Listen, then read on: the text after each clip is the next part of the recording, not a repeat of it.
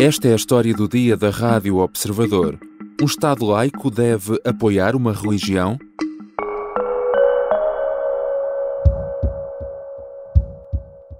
Depois da polémica, Dom Manuel Clemente rejeita ter o nome na ponte pedonal sobre o Rio Trancão. Não quer ser motivo de divisão nem quer eh, ofender ninguém. Esta é a reação do ainda Patriarca de Lisboa a essas petições que estão contra o nome do Cardeal, eh, na, na ponte que une Lisboa a Louros, no Parque Tejo. Eh, Primeiro foi a polémica com o apoio do Estado à Jornada Mundial da Juventude. Depois, a proposta de atribuição do nome do Cardeal Dom Manuel Clemente à nova ponte para peões e bicicletas sobre o Rio Trancão, uma proposta que o próprio acabaria por recusar depois de aparecerem várias petições contra e a favor.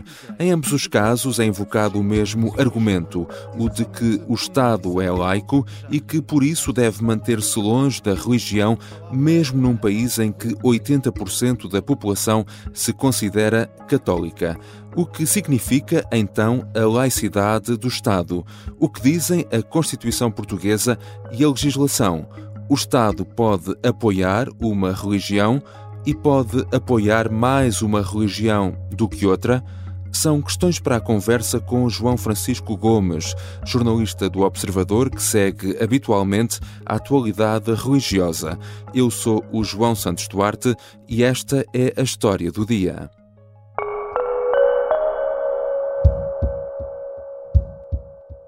Bem-vindo, João Francisco Gomes. Olá, João.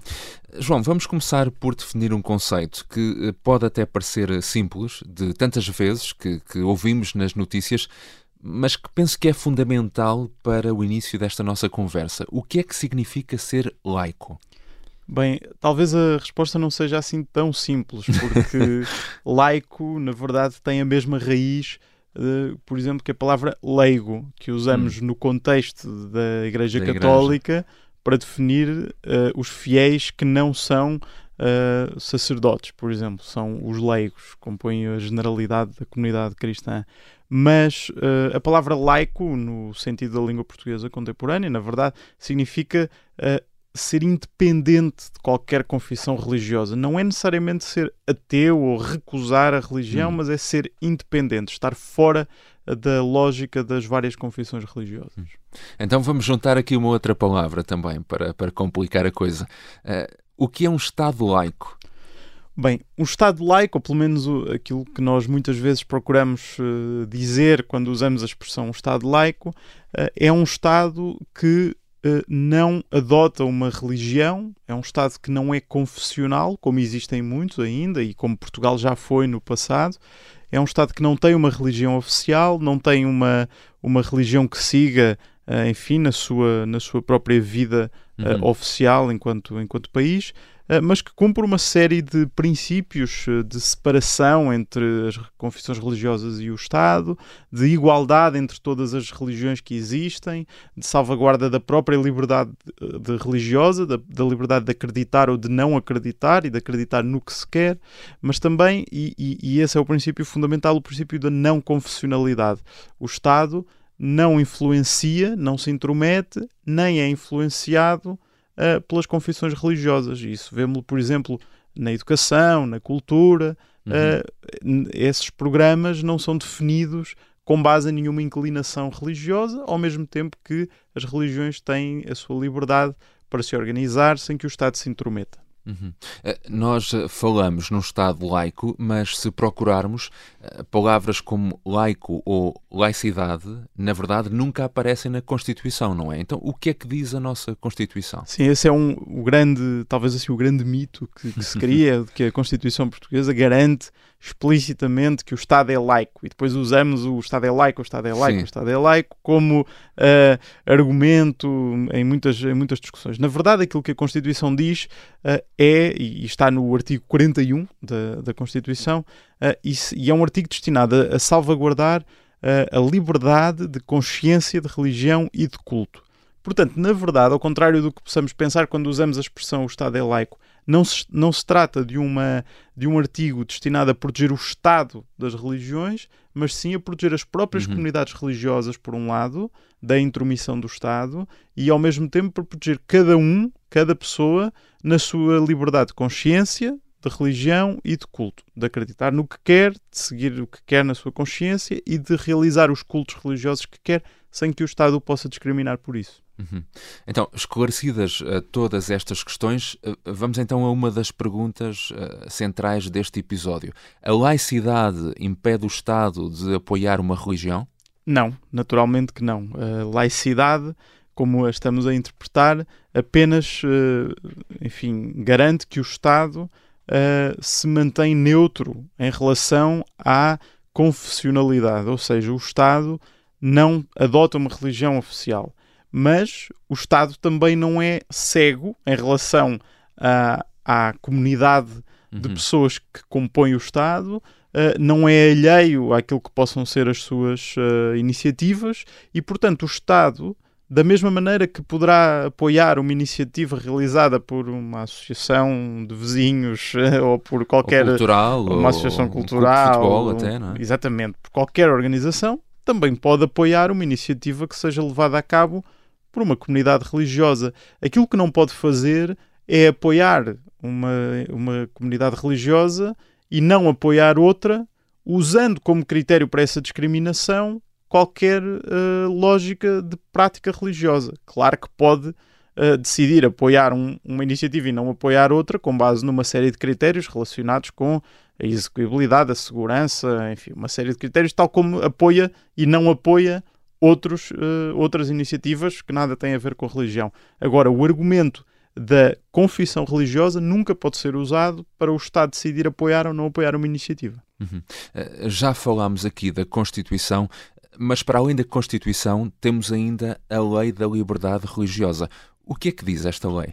Exatamente, a Lei da Liberdade Religiosa, essa sim é um, um, um documento legislativo muito importante do nosso hum. país uh, que garante justamente a liberdade de religião em Portugal. É, no fundo, a, lei que depois torna operacional aquele princípio constitucional da proteção da, da, liberdade de consciência, de religião e de culto.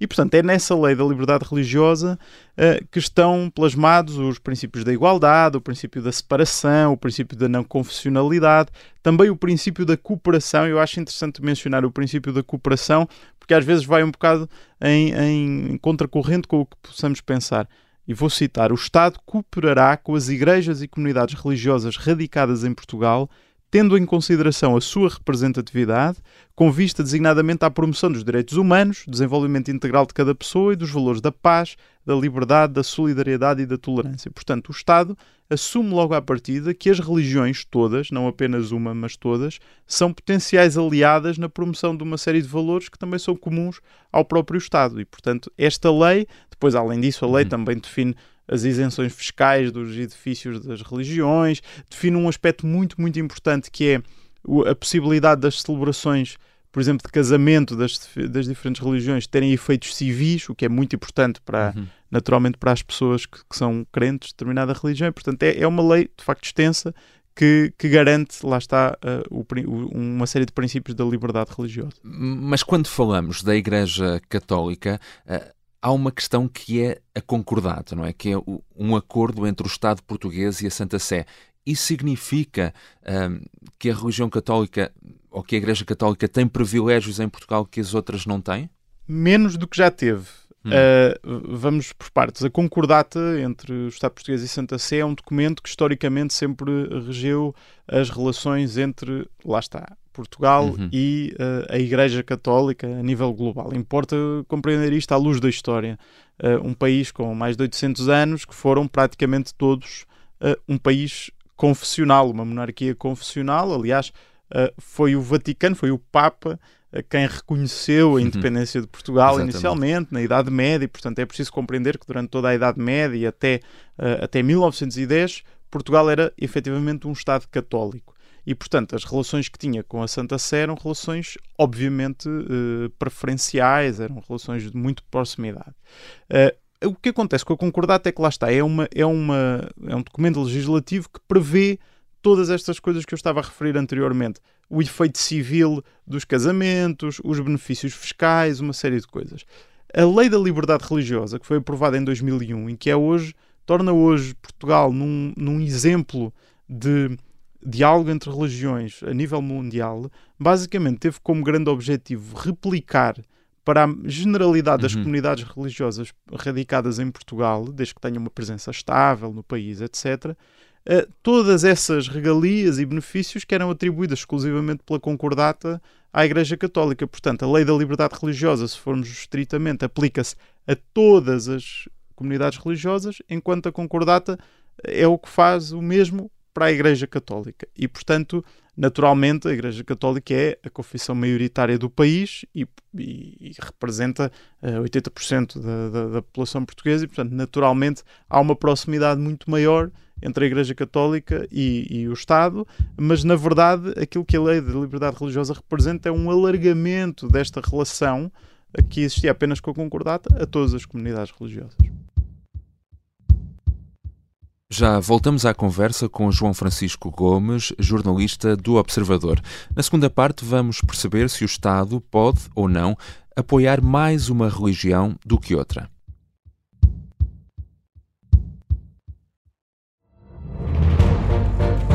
Esta é a história do padre obcecado com a infiltração do comunismo na Igreja que tentou matar o Papa em Fátima.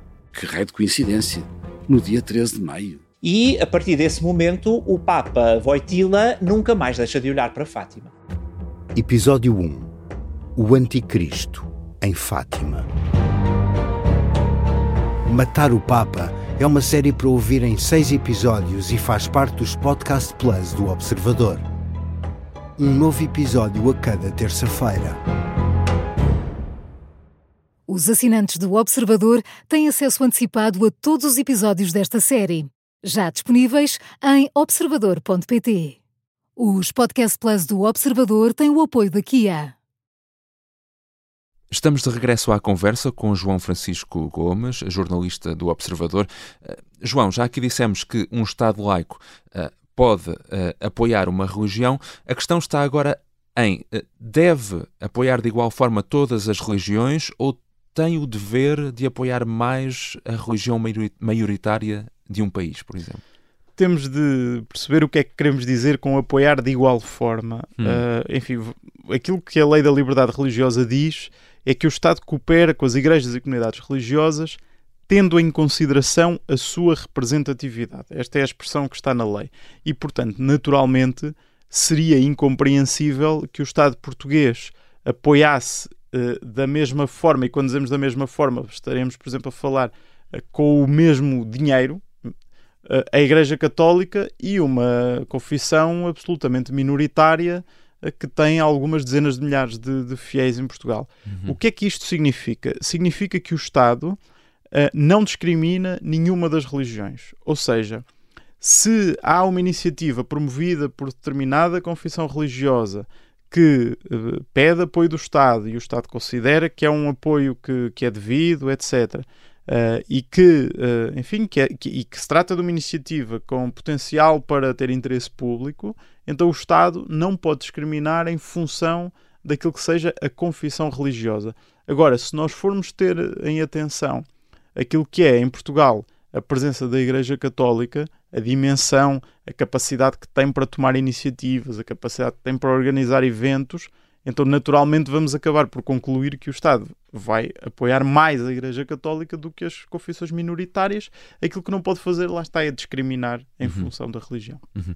Temos estado aqui à margem das uh, polémicas, mas também uh, temos de falar delas. Uh, para este teu artigo no Observador, falaste com um constitucionalista que entende que criticar o apoio do Estado à Jornada Mundial da Juventude, com base no princípio da laicidade do Estado, é um tiro ao lado. Porquê?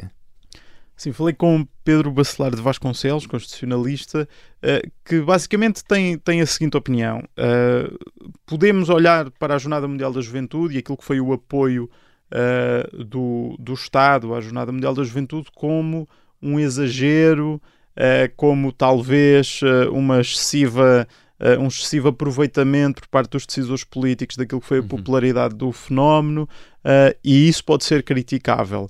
Mas usar o argumento da laicidade do Estado é um tiro ao lado porque estamos justamente a criticar uh, o, uhum. enfim, o, o, aquilo que, que está errado. Porquê? porque de facto não, não se pode dizer que o apoio do, do Estado a um evento uh, desta dimensão, com esta mobilização de pessoas, com esta capacidade para gerar eventualmente retorno económico, com uh, a capacidade de projetar o país no estrangeiro, com a quantidade de cidadãos portugueses que impactou, com a quantidade de, de cidadãos estrangeiros que trouxe ao país, dizer que isto é ferir a laicidade, uh, o princípio da laicidade, é sempre um erro na medida em que isso implicaria uh, a, a assunção prévia de que o Estado português Uh, no fundo, apoia a Jornada Mundial uhum. da Juventude porque acredita na ressurreição de Cristo uhum. e não apoia uh, uma iniciativa uh, do Islão porque não, não acredita na, na, fé islâmica. E, e, na verdade, não é isso que acontece, não é? Portanto, aquilo que ele considera, de facto, é que a crítica pode ser apontada ao exagero uh, e ao aproveitamento por parte da classe política, mas não a uma suposta falta de uh, isenção e laicidade uhum. por parte do Estado. Uh, e de resto, este argumento da laicidade do Estado foi também usado para criticar a proposta de dar o nome de Dom Manuel Clemente à ponte sobre o rio Trancão, na zona onde decorreu a Jornada Mundial da Juventude. Neste caso, faz sentido invocar esse argumento? Novamente, parece ser um, um, um, tiro ao lado. Há aqui alguma indignação com o facto hum. do nome do Manuel Clemente ter sido escolhido para a ponte e, e, essa indignação vem em grande parte por causa da crise dos abusos sexuais, ignorando uhum. na verdade tudo aquilo que foi a vida uh, de Dom Manuel Clemente e até o seu contributo intelectual uh, para, para a cidade de Lisboa e para, e para o Patriarcado de Lisboa, uh, mas também é muito simples de responder a essa pergunta. Se formos ao Google Maps, encontramos Avenida Dom José Policarpo, Praça Dom uhum. António Ribeiro, Avenida João 21, foi Papa. Uh, enfim, uh, teríamos de facto de ir repensar tudo o que é nomes de avenidas, ruas, de feriados, de Santo António, São João, São Pedro, de hospitais, enfim, que têm, que têm uma relação íntima com aquilo que é a vida da Igreja Católica, naturalmente. Uhum. Uh, já dissemos aqui que o Estado não pode então discriminar entre religiões.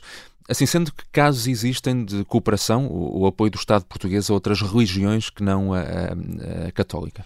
Encontramos, encontramos vários casos, encontraremos sempre muito mais uhum. exemplos relacionados com a Igreja Católica, mas basta pensarmos, por exemplo, que uh, o Imamat Ismaili, portanto a liderança daquilo que é a comunidade ismaelita uh, a nível global, está sediada em Lisboa por via de um acordo de cooperação que foi assinado entre o governo português e o príncipe Aga Khan uh, para a instalação justamente uh, na cidade de Lisboa desta, desta sede global. No fundo, imagina uh, um pequeno Vaticano uhum, situado no, no, meio de Lisboa, com algumas diferenças jurídicas naturalmente.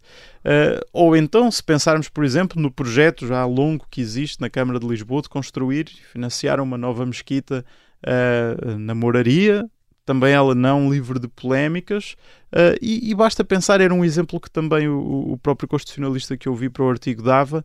Uh, enfim, se amanhã o Cheque Munir, que é o imã da Mesquita Central de Lisboa, uh, chegar ao pé do governo ou da Presidência da República e dizer que tem a ideia para uma iniciativa de um encontro com milhares de jovens muçulmanos, quer dizer, ou, te, ou tem a ideia para uma iniciativa qualquer que pode mobilizar bastante gente no país, que pode trazer muita gente ao país, etc., será natural, será expectável que o, que o Estado português acolha exatamente com a mesma deferência, com, o mesmo, com os mesmos braços abertos, como acolheu a Jornada Mundial da Juventude. Se não o fizer por razões religiosas, aí sim estaremos a falar de um problema de falta de laicidade. Obrigado, João Francisco Gomes. Obrigado. João Francisco Gomes é jornalista e segue habitualmente os assuntos relacionados com a religião. Assina um artigo no Observador sobre o que é um Estado laico e a relação entre o Estado e as religiões. Esta foi a história do dia. Neste episódio, usamos também um som de um noticiário da Rádio Observador. A sonoplastia é do Diogo Casinha, a música do genérico do João Ribeiro. Eu sou o João Santos Duarte. Até amanhã.